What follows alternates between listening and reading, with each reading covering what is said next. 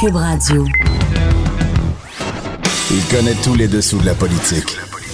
L'économie, la santé, le transport. Antoine Robitaille. Là-haut sur la colline. Cube Radio. Bon vendredi à tous. Aujourd'hui, à la haut sur la colline, on valorise les accents anglais. Et oui, d'abord, il y a notre chroniqueur du vendredi, Thomas Mulcair, avec qui on discute de la déclaration des AK-47 de François Legault et aussi de la rencontre entre Ottawa et les chefs héréditaires Wet'suwet'en dans l'Ouest. Ensuite, il y aura Lisa Birch, professeure d'analyse des politiques publiques à l'Université Laval, qui vient nous parler des promesses du gouvernement Trudeau 2.0. Hein, elle suit ces promesses-là dans un polymètre. On va tout vous expliquer cela. Mais d'abord, mais d'abord, il y a un vadrouilleur avec nous en studio. Donnez-moi des roses, mademoiselle, car j'ai rendez-vous. C'est très important. Choisissez les mois. Bonjour Patrick Belrose. Bonjour Antoine. Correspondant parlementaire à l'Assemblée nationale pour le Journal de Québec et le Journal de Montréal. L'immigration, ça va vraiment être au cœur de la course euh, à la direction du Parti québécois. hein? Exactement. On voit déjà les premières prises de position euh, des différents candidats. Et clairement, immigration et langue euh, vont être deux enjeux importants. Et je te dirais même que c'est deux euh, côtés d'une même médaille. Euh, donc, si on Tu avais écrit- un texte ce matin sur un des candidats là, qui a pris position, lui aussi, sur les seuils d'immigration. Exactement. Euh, donc, c'est Paul Saint-Pierre Plamondon qui euh, nous dévoilait ces seuils d'immigration qui sont entre 35 et 40 000. Donc, lui voudrait réduire encore plus que la CAQ l'a fait l'an dernier. On se souvient que la CAQ a fait passer d'environ 50 000, là, 52 000 de mémoire, à 40 000 pour l'année 2019, le nombre d'immigrants qui sont accueillis au Québec. Et là, la CAQ a annoncé qu'on va remonter graduellement pour revenir à 50 000 d'ici 2022. Monsieur Saint-Pierre Plamondon dit, écoutez, faut- PSPP? PSPP, c'est plus facile en bouche, euh, en effet. Dit non, au contraire, faut redescendre à entre 35 et 40 000, comme c'était le cas avant Jean Charest, pour éviter le déclin du français au Québec. Donc, il dit euh, il faut absolument que tous les, que tous les candidats à l'immigration euh, soient déjà francophones, parlent déjà le français quand on les choisit, et réduire le nombre pour s'assurer de franciser les autres, parce qu'évidemment, le Québec contrôle environ 20 000 immigrants parmi les, les 40 000. Le restant, ça vient du fédéral. Donc, il dit pour est des autres, qui sont les réfugiés, la, réunifi- la réunification familiale, il faut investir pour les franciser. Le critère de la langue, euh, Patrick, là, je fais appel à, à ta mémoire récente, euh, ça n'a pas été éliminé par la CAQ, ça? Oui, en fait, la, la CAQ, ce qu'ils font, puis c'est particulier, puis ça, euh, PSPP le, le relevait quand même. Monsieur Legault disait en campagne, ben j'ai peur que nos enfants parlent pas français, euh, faut, faut mettre un test de français. Mais en même, Mais en temps, même temps, au final, on a axé sur les besoins du marché. On se souvient que toute la réforme Arima, l'idée c'était on choisit les personnes en fonction des besoins du marché. Ça prend un soudeur en Beauce, c'est un peu l'exemple qu'on a toujours repris. Donc, on va aller chercher un soudeur en Beauce plutôt que quelqu'un qui a un diplôme, un doctorat par exemple, et qui parle déjà français. On dit on va le franciser plutôt ici par après. Euh, ce que PSPP veut Sur faire. l'immigration, là, il y a toujours une espèce d'exemple type. Oui, c'est toujours te un chien, en français? un soudeur, En Europe, il y avait le le, plombier polonais. le plombier polonais. Là, c'est le soudeur en Beauce. Et il y a une blague que j'aime bien d'un humoriste britannique qui dit Ah, tous ces Hongrois, ils volent les jobs de nos plombiers polonais. Donc, ce que PSPP dit, ben, écoutez, c'est que plutôt que de choisir les gens en fonction des besoins du marché, il faut les choisir en fonction du fait qu'ils maîtrisent le français. Ce que euh, Paul Saint-Pierre-Plamondon dit. PSPP, merci, dit, c'est que, en fait, l'immigration a très peu d'impact sur la pénurie de main-d'œuvre. Ça réussit pas à inverser les courbes démographiques. Et puis, ben, c'est des gens aussi qui, qui viennent puis qui s'intègrent dans le système, qui créent d'autres besoins. Donc, c'est un peu, en fait, la même réflexion que me faisait Frédéric Bastien, un autre candidat dans la course à la chefferie du Parti Tout ça québécois. vient de la thèse En du livre Le dernier. remède imaginaire je- de, je Benoît pas. Dubreuil et de Guillaume Lavoie. Ouais. Non, tu vois, je, je connaissais Ouais, pas ouais. euh, la référence. Donc, Ouais, euh, et Kathleen Veil, quand elle était ministre de l'immigration libérale, là, elle avait descendu en flammes ce livre-là. oui. Mais M. Bastien, ce qu'il dit, euh, puis c'est ce qu'il nous disait déjà en septembre, avant même de se lancer dans la course, il disait, lui, on veut, il voulait limiter à entre 25 et 30 000, parce qu'il disait, au contraire, les gens qui viennent ici, euh, ben, justement, créent des besoins sur l'économie, donc viennent pas encore une fois régler le problème de pénurie de main-d'œuvre. Donc, je crois qu'on va avoir un débat sur euh, ces seuils-là d'immigration. On regarde du côté de Sylvain Gaudreau, qui, lui, n'a pas encore officiellement annoncé euh, sa position, mais ce qu'on a pu apprendre, c'est qu'il veut dépolitiser la fixation des seuils, un peu comme le proposait Jean-François Lisée, là, qui voulait confier ça à la vérificatrice générale à l'époque. Qui est du Yeah. meneur Guy Nantel. Ouais. Euh, ben, Ah lui, oui? on connaît toujours pas c'est c'est les principaux éléments de la plateforme. hein. Il s'est lancé, il a annoncé qu'il est candidat. Pour l'instant, euh, que ce soit en défense de la langue française, en immigration, même sur la laïcité, on connaît pas vraiment ses positions. Puis Stéphane Anfield, qui est un Oui. quasi-candidat, en tout- qui a failli être candidat. Qui est devenu lieutenant pour euh, M. Gaudreau. C'est ça. Lui, c'est un avocat en matière d'immigration. Exact. Et Quand je l'avais eu ici à l'émission, il m'avait vraiment dit que lui voulait dépolitiser les seuils. Puis quand j'y avais dit, mais M. Bastien, dans son livre, il dit si les seuils devaient être baissés à 5000 immigrants, ben que ce soit ça. Puis Anfield avait dit oui. Euh, Moi, je pensais qu'il allait réagir fortement. Mais finalement, le discours semble avoir changé avec Gaudreau. En tout cas, on semble dire qu'on on revient à des chiffres euh, autour là, de 50 000. Je suis très curieux de voir. Moi, je pense que ça va faire débat. Je pense que M. Ah, Gaudreau, vraiment? Bastien et, euh, et PSPP ont quand même des positions assez différentes. Donc, ça risque de faire débat. D'ailleurs, il y a déjà un petit peu de l'animosité entre les Ah, ça, c'est candidats. intéressant. C'est du Ça- nouveau, ça. Ça- oui, c'est tout nouveau, puis ça m'étonne quand même un petit peu parce que c'est une petite équipe, il hein, va falloir travailler ensemble euh, par après. Euh, on a vu, après le sondage qu'on a publié récemment, là, qui donnait Guy Nantel largement meneur, Sylvain Gaudreau sortir et dire, ben, écoutez, euh, hein, euh, ça prend plus qu'un stand-up pour euh, faire de la politique. Euh, C'est pas euh, faire de la politique, c'est pas la même chose qu'un one-man show. faut travailler en équipe, faut avoir aussi une certaine expérience de l'administra- de l'administration publique. Mais la citation la plus savoureuse, comme M. Gaudreau les connaît, c'est lui qui nous avait donné le fameux quick aux fraises Ben dans, oui. les, dans les pipelines Il essaie de se donner des couleurs. il avait dit de M. Bastien, il avait dit, ben, écoutez, il prend ses chiffres dans une boîte de céréales. Un matin, il mange des Cheerios, c'est 25 000. Le lendemain, il prend des Captain Crunch, c'est 30 000. Après ça, il prend des Fruit Loops, c'est 10 000. Ça n'a pas de bon sens.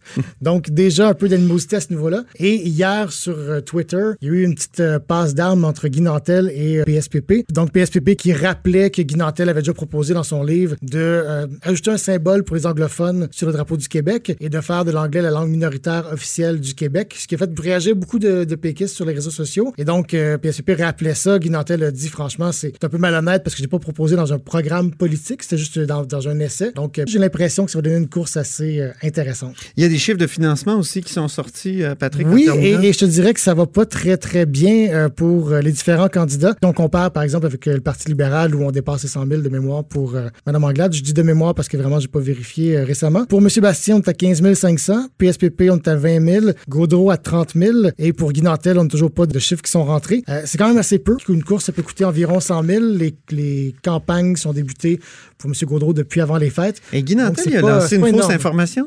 Oui, eh ben, une fausse information. En fait, quand il s'est lancé à la, chefferie, il, avait dit Je suis venu chercher mon bulletin de candidature. C'est une erreur euh, de, sa part, en fait, qui était venu prendre sa carte de membre. Mais les mises en candidature commencent lundi prochain. On va pouvoir voir euh, qui est sur les rangs officiellement. Mais avec, euh, avec les montants dont je vous ai parlé, sauf pour Guy Dantel, qui n'a pas encore de chiffres officiellement affichés au DGEQ, mais peut-être qu'il y a des sommes qui sont rentrées. Ça coûte 10 000 avoir le bulletin de candidature, donc j'ai l'impression que tout le monde va pouvoir être candidat lundi prochain. Merci beaucoup, Patrick Belrose, correspondant parlementaire au Journal de Québec, au Journal de Montréal, ici à l'Assemblée nationale. Vous êtes à l'écoute de là-haut sur la colline.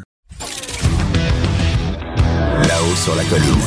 Une entrée privilégiée dans le Parlement.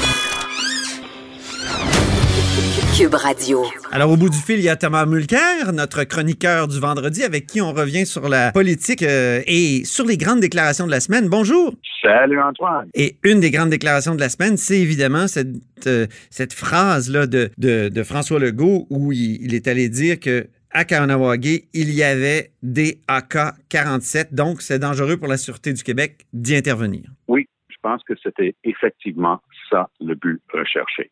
Lui, il voulait dire, comprenez bien pourquoi ça ne se fait pas pour l'instant. Aussi, il y avait le prétexte que les fameux documents concernant l'injonction n'avaient pas pu être livrés en main propre, mais c'était une manière aussi de dire, mais nous, on fait attention. Mais je crois qu'il a donné trop d'informations. Parce que même si ces briefings de la part de la Sûreté du Québec avaient dit qu'il y avait des armes d'assaut, y compris les fameux AK-47, moi, je ne pense pas que c'était une bonne idée de donner cette information auprès du public.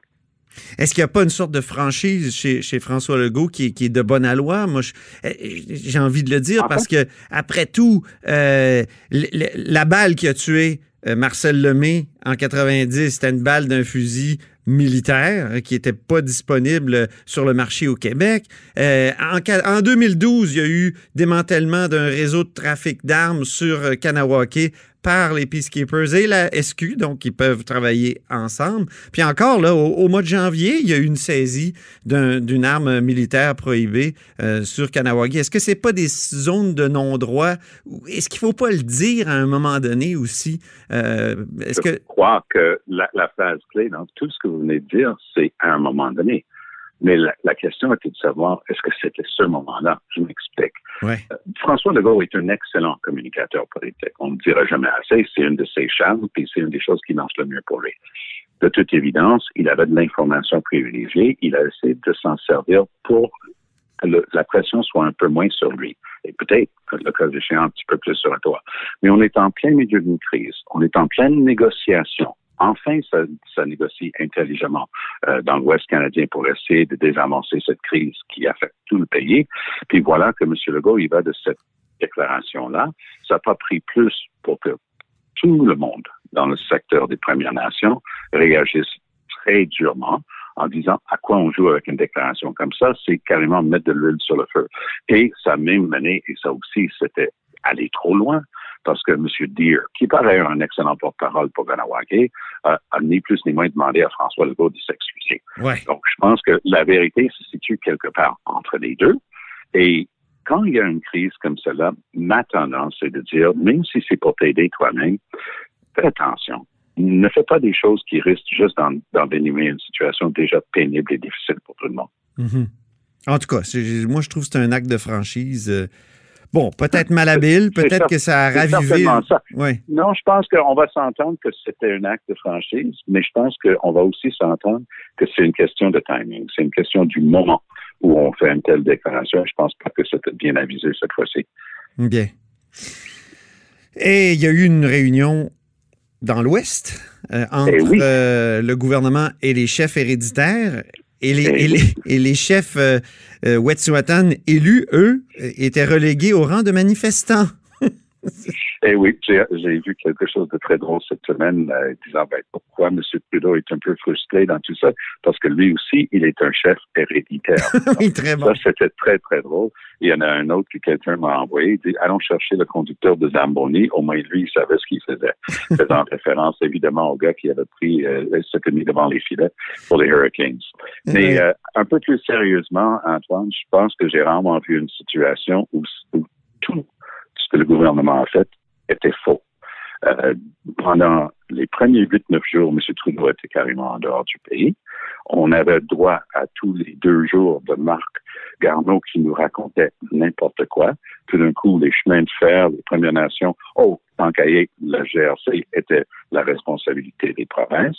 Eux aussi, ils cherchaient à dire pas nous, pas nous, hein, c'est pas notre responsabilité.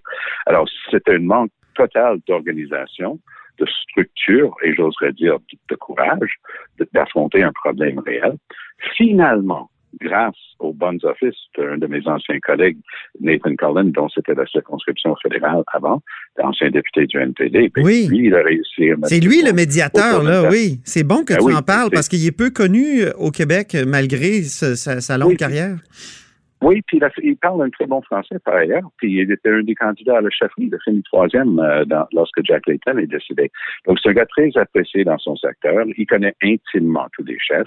C'est un secteur que j'ai eu la chance de visiter avec lui, le, coin de Kitimat et ainsi de suite. les Premières Nations là-bas vivent dans des territoires qui sont effectivement traditionnels. C'est pas de traité en Colombie-Britannique. Quand vous êtes dans l'Ouest canadien, les gens disent I'm from Treaty 8 territoire. Moi, je viens du territoire du traité numéro 8, qui date du temps de la reine Victoria. Donc, tout est bien établi et il y a des traités modernes qui se sont superposés. Mais en Colombie-Britannique, ces peuples euh, vivaient sur leur territoire largement pas dérangés. Le gouvernement canadien a tout fait pour leur rendre la vie difficile. Jusqu'aux années 50, c'était illégal au Canada pour ces Premières Nations, notamment en Colombie-Britannique, de faire leur cérémonie qu'on appelait le, potlatch. Et hmm. Ils saisissaient tous leurs biens. Ils ont même, maintenant, ils essaient de récupérer ces objets historiques. Donc, eux, ils ont une, longue historique de se battre et surtout de se faire très maltraiter.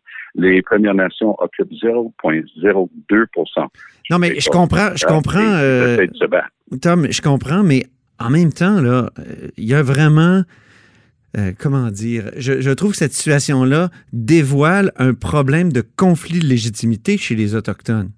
Et, Ben, tout à fait. ben oui, et, et là, C'est extrêmement bien dit. pourquoi le gouvernement, le gouvernement euh, fédéral rencontre-t-il seulement les chefs héréditaires? Pourquoi il ne va pas rencontrer les chefs élus qui, eux, Ah, les- se sont fait élire les- en, en- en disant qu'ils étaient pour le projet Coastal Ah, GasLink? ils, les ont, ils, ils les ont rencontrés, Antoine.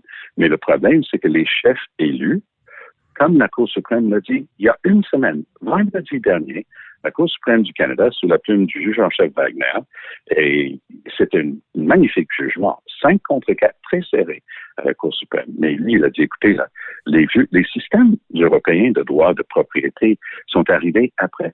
Si on veut regarder les titres, la souveraineté et les systèmes de gouvernement, il faut regarder ce qui se passait avant l'arrivée des Européens. Et ça, c'est dans, dans le cas des Inuits qui sont sur la frontière Québec-Labrador, Ouais. et ça s'applique au CIC. Ils ont 0,02% du territoire du Canada, puis ces peuples-là sont en train de dire, c'est à nous. Et la loi sur les Indiens, avec juste ce titre-là, on sait où on, on est, on, on est en territoire colonial, de, de fait même que la loi s'appelle encore en 2020 la loi sur les Indiens, montre qu'il n'y a rien qui a changé. Les fonctionnaires oratoires, mais on remonte au cas, c'était la même Moses d'affaires. Les gens sont Oui. allés voir le ministre à l'époque, Tom Sedin, du gouvernement Mulroney.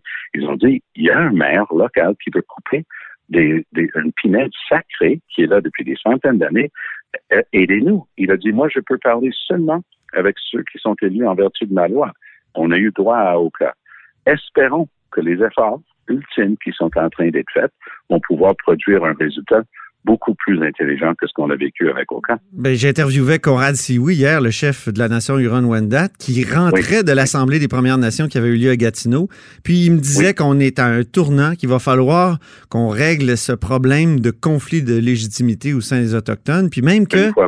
Wilson Raybould, euh, Jody, était là comme conférencière et euh, euh, a critiqué la notion de chef héréditaire. Donc, c'est ce qui me, me rapportait hier.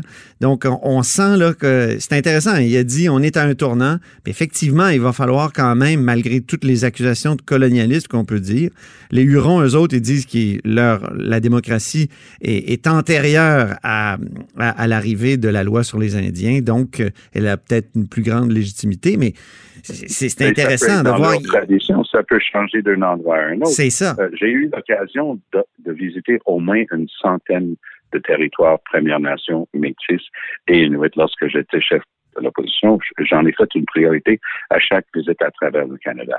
Et ça varie énormément. Les règles, l'histoire, la tradition varient beaucoup d'une place à une autre. Sean Atleo, l'ancien grand chef des Premières Nations pour tout le Canada, sa communauté s'appelle Ahousaht. C'est une série d'îles proches de Tofino, au large de l'île de Vancouver. C'est un endroit magnifique. C'est- mystique comme endroit. Ah oui. Mais lui, lui, il était le chef héréditaire. Et leur peuple, il n'y avait pas d'élection. Personne ne contestait. Le problème, justement, c'est qu'il y a des places où le système imposé par la loi d'Ottawa entre en conflit avec quelque chose qui est quand même toujours là dans les traditions et, c'est un conflit réel.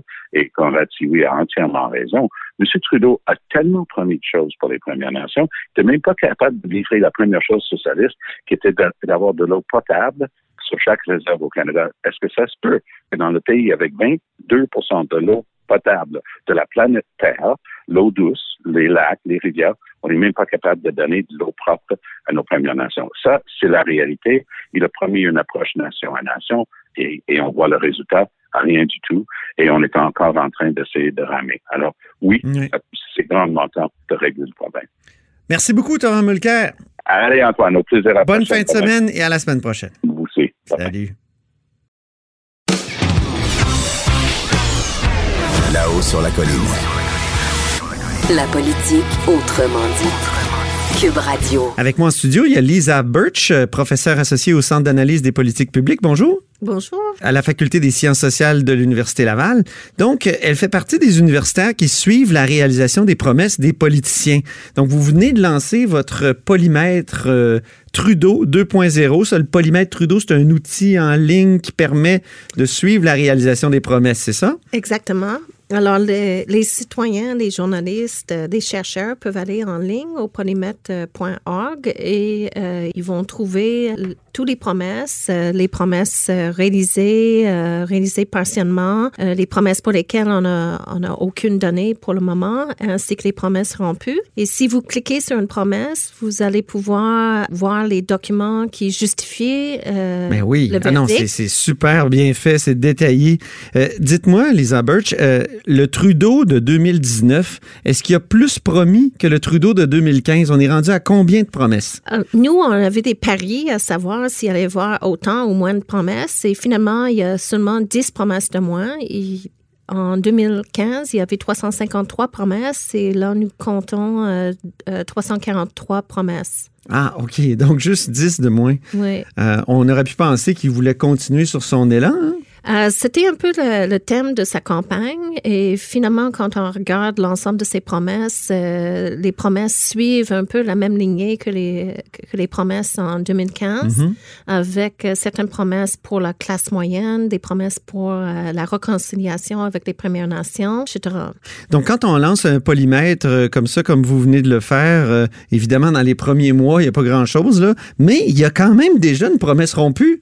C'était la promesse de faire en sorte que le cabinet reflète euh, toute la diversité euh, au Canada. Mhm. Et nous, on a jugé que cette promesse-là a été rompue parce qu'il était impossible, eu égard les résultats électoraux, d'assurer une représentation de chacune des régions.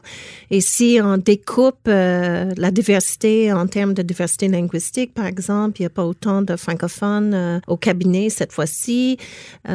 Si on tient compte de la diversité ethnique, on, on peut se poser des questions. Par Puis, contre, ouais. il y a une promesse de réaliser. Oui, deux promesses de réaliser. Deux promesses ça? de réaliser. Oui. Puis, une des promesses concerne la composition du cabinet, euh, mais c'est la, la question de la parité homme-femme.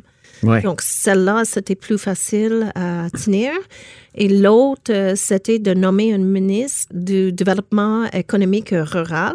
Mhm. Ça, c- ce sont des promesses assez faciles parce Oui. que c'est, c'est- ce sont les nominations du premier ministre. Alors, il n'y a pas besoin de l'opposition euh, ou de l'entente ou d'une coalition avec des partis d'opposition pour le C'est faire. ça, c'est ça. Mais, Voilà. mais là, il, il vit un début de mandat extrêmement difficile. euh, et c'est pas juste parce qu'il est minoritaire. Hein, il va de crise en crise. Exactement. Cette- euh, ce mandat-ci, à la différence de celle en 2015, euh, est un mandat de crise. Euh, on commence avec la tragédie en Iran, avec euh, le, le- le décès de toutes les personnes à bord de l'avion qui a été abattu par le gouvernement iranien lui-même. C'est ça. Plusieurs Canadiens d'origine iranienne étaient Plusieurs dans ce Canadiens ouais. d'origine iranienne, plus des gens ayant leur, leur résidence et des la jeunesse, en fait, euh, c'était euh, assez Mhm. dramatique. Ensuite, il y a le coronavirus qui continue à occuper le, le gouvernement. Euh, Peut-être que ça va continuer pour quelques mois encore et ça risque de perturber la capacité à tenir les promesses si euh, ça déclenche une crise économique C'est ça. puisqu'il y a des craintes que euh, la, la- la coronavirus interrompe euh, les échanges commerciaux, etc., et, et que finalement, ça, ça provoque euh, des difficultés économiques. Et nos données démontrent que en situation de difficulté économique, ça devient plus difficile euh, de tenir euh, les promesses. Par contre, Oui. Oui, par contre. le, le gouvernement fédéral a une certaine marge de manœuvre pour stimuler l'économie présentement. Ah oui, encore, oui. Ouais. Donc, on ne sait pas encore, mais Même s'ils font des gros déficits, même s'ils font des gros déficits, ben enfin, c'est c'est toute euh, la question une des, promesses ratios. rompues du premier. Oui, c'est Hein? ça, Oui, voilà. ça. Parce que, euh, mais c'est une question de ratio. Et euh, quand on Ah oui, par rapport au PIB. des ratios Hmm, par rapport dette au PIB. PIB, oui. Oui, c'est ça. Puis en autant que les ratios dette-PIB sont euh, dans la zone acceptable, euh, des fois, c'est mieux de stimuler l'économie que de, de laisser aller les choses. Là, vous avez calculé que au même moment, dans le premier mandat, et ça reflète bien la difficulté du deuxième, c'est qu'il y avait un bien meilleur score euh, de réalisation de promesses. Oui, ben, euh, en 2015, euh, le, mandat de 2015, je veux dire, au même moment, au mois de février, euh, donc 2016, il avait déjà 5 de ses promesses de tenue. Mhm. Euh, puis il y avait seulement une promesse de rompu à l'époque. Euh, C'était une promesse euh, de mettre en œuvre immédiatement les règlements concernant les armes à feu que Ah, M. oui. Harper avait mis en attente. Euh, mais ça, il l'a pas fait immédiatement. Alors, on a jugé en ce moment-là que c'était rompu. Il l'a jamais fait d'ailleurs? Est-ce qu'il l'a fait? Je pense qu'il l'a fait dans ce mandat-ci, hein, Euh, je pense qu'il est. si je ne m'abuse. Mais je ne suis pas, certain. faudrait Ouais. que je vérifie, mais il me semble, ah ben, pour le polymètre, quand on fait les évaluations en cours de mandat, euh, s- lorsque une promesse a une limite euh, immédiatement ou dans Ah la oui. première année, s'il ne le réalise pas dans la première année ou à l'intérieur du délai qu'il s'est lui-même fixé, on le juge rompu. Mais par contre, en fin de mandat, on applique des critères du groupe de recherche international pour. Ah oui. produire des données comparables à la recherche. Donc, si par la suite, il a quand même tenu, même s'il n'a pas respecté son délai, il va avoir euh, réalisé en partie, mais jamais réalisé en entier. C'est tout un défi hein, de suivre les promesses comme ça. Ça a l'air facile, là, mais euh, Ah, c'est tout un défi, puis toutes sortes d'interprétations, puis de, ça, ça prend des concepts euh, précis. Il faut avoir les définitions euh, précises. C'est ça. Puis il faut suivre l'action gouvernementale à la trace et, et regarder un peu ce qui se fait dans les médias, puisque souvent les médias sont les lanceurs d'alerte. Ben oui. Quand le gouvernement ne respecte pas une promesse ou qui agit dans le sens contraire d'une de ses promesses. Lisa, il faut parler des Autochtones parce qu'actuellement, on est en crise autochtone au Canada. Puis, il y avait beaucoup de promesses en lien avec les Premières Nations dans le premier mandat Trudeau. Et il y en a encore beaucoup dans le deuxième. Parlez-nous de ces promesses. Ben, euh, e- effectivement, dans le premier mandat et, et dans le deuxième mandat, il y avait beaucoup de promesses euh, visant les, les- les Autochtones. Dans le premier mandat, il, il a, il a obtenu un score assez élevé, mais par contre, il faut souligner que la plupart de ces promesses étaient partiellement réalisées. C'est très difficile de- d'effacer euh, toute une histoire coloniale des centaines d'années en quatre ans. Donc, pour le deuxième mandat, il promettait de- d'aller plus loin. Euh, mais ce qu'on peut dire, c'est que dans le premier mandat, certaines des promesses réalisées, c'était plus euh, de- d'ordre de, de la- symbolique Ah sur oui. le plan politique, si on veut, comme euh, présenter des excuses pour le traitement des Inuits euh, lors de la crise du tuberculose ou, ou des choses comme ça. Puis un des dossiers qui demeurait entièrement en suspens ou avec des tractations concernait le, le respect des droits euh, des Autochtones, des droits territoriaux, entre autres, et, et on promet ce mandat-ci de mettre en œuvre la Déclaration des Nations Unies sur euh, les, les peuples autochtones. Alors ça, ça a des implications pour euh, la suite des choses concernant les négociations territoriales, concernant le, la gouvernement, les gouvernements autochtones autonomes. Et on voit très bien que ces, ces enjeux-là sont pas réglés parce que d'un côté, euh, avec le- les Wet'suwet'en, on a des chefs traditionnels, mais on a aussi euh, des conseils de bande. Ben oui. Et la, la politique euh, coloniale traditionnelle, et les agissements des en- entreprises étaient souvent de jouer là-dessus. On obtient l'accord d'un, mais pas nécessairement l'accord de l'autre, puis on procède. Et à chaque fois qu'on a un conflit, En même temps, c'est compliqué de savoir à qui parler. Qui est l'interlocuteur chez les Wet'suwet'en? Ça n'a pas l'air d'être évident. ben, ça c'est un défi énorme, mais le Pas juste la faute des Autochtones, mais c'est- vrai que c'est pas évident. c'est pas évident. Hey, je veux, je veux, je veux pas vous laisser partir, euh, Lisa, sans parler de François Legault, parce que vous avez aussi un polymètre Legault qui Oui. est en route. Oui. Euh, C'est un premier ministre qui affirme réaliser ses promesses. Où en est-il? Ben, euh, le premier ministre Legault a 15,5% de ses promesses réalisées en entier et 46,2% euh, réalisées euh, en partie ou en voie de réalisation. Euh, il y a plusieurs promesses qui vont euh, changer de, de place euh, lors de la prochaine mise à jour complète. Ah oui, bien sûr. Oui. Oui, Parce qu'il y a probablement. 251 promesses qu'il qu'il a faites en tout. hein. Oui, Alors, on, on va continuer de suivre ça, puis avertissez-moi quand vous faites euh, votre mise à jour. Merci beaucoup. ben, parfait. Merci beaucoup. Bonne journée. Merci, Lisa Birch. Euh, Lisa Birch, donc, euh, qui est professeure associée au Centre d'analyse des politiques publiques de la Faculté des sciences sociales à l'Université Laval. Vous êtes à l'écoute de là-haut sur la colline. Cette émission est maintenant disponible en podcast. Rendez-vous dans la section balado de l'application ou du site cube.radio pour une écoute sur mesure en tout temps. Cube Radio, autrement dit. Et maintenant, autrement écouté.